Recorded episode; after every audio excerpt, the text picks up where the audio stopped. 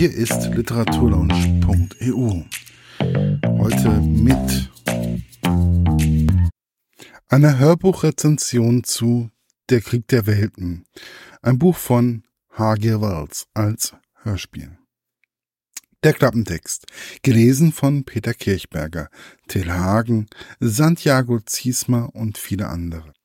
1898. Das Team einer Polarexpedition entdeckt im Eis einen brodelnden Krater und geht zunächst von einem Meteoriten aus.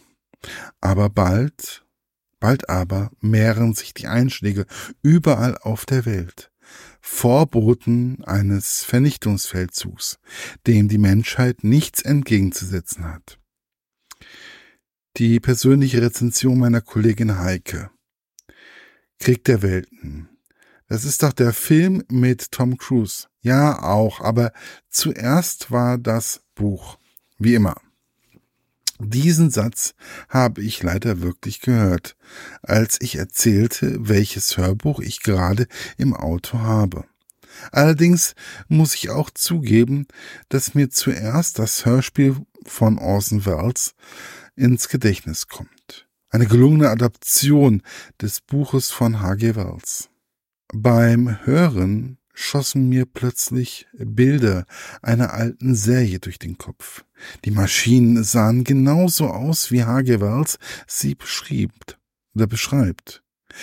Da musste ich erst einmal recherchieren, was er mit den drei was es mit den dreibeinigen Herrschern auf sich hat. Die Serie gab es tatsächlich in den 1980ern.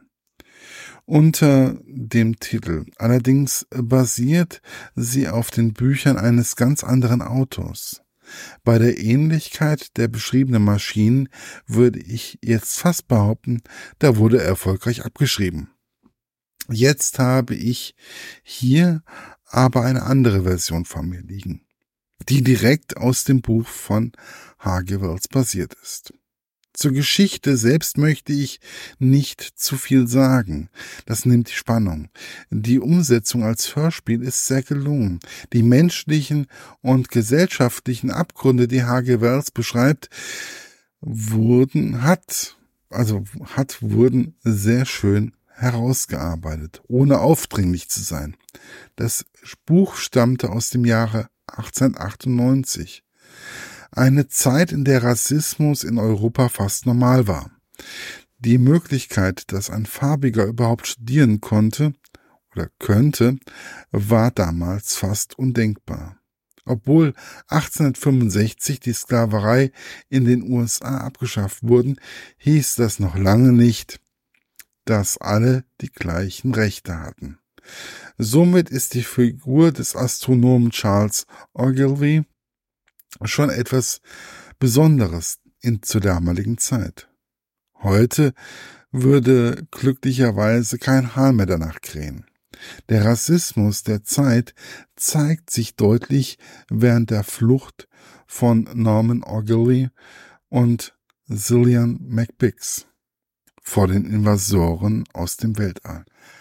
Ein anderer, also ein anderer interessanter Aspekt ist die Karikatur der britischen Kolonialpolitik. Ende des 19. Jahrhunderts war das British Empire auf der Blüte seiner Größe. Queen Victoria feierte im Jahr vor der Erscheinung des Romans ihr Diamant diamantenes Thronjubiläum.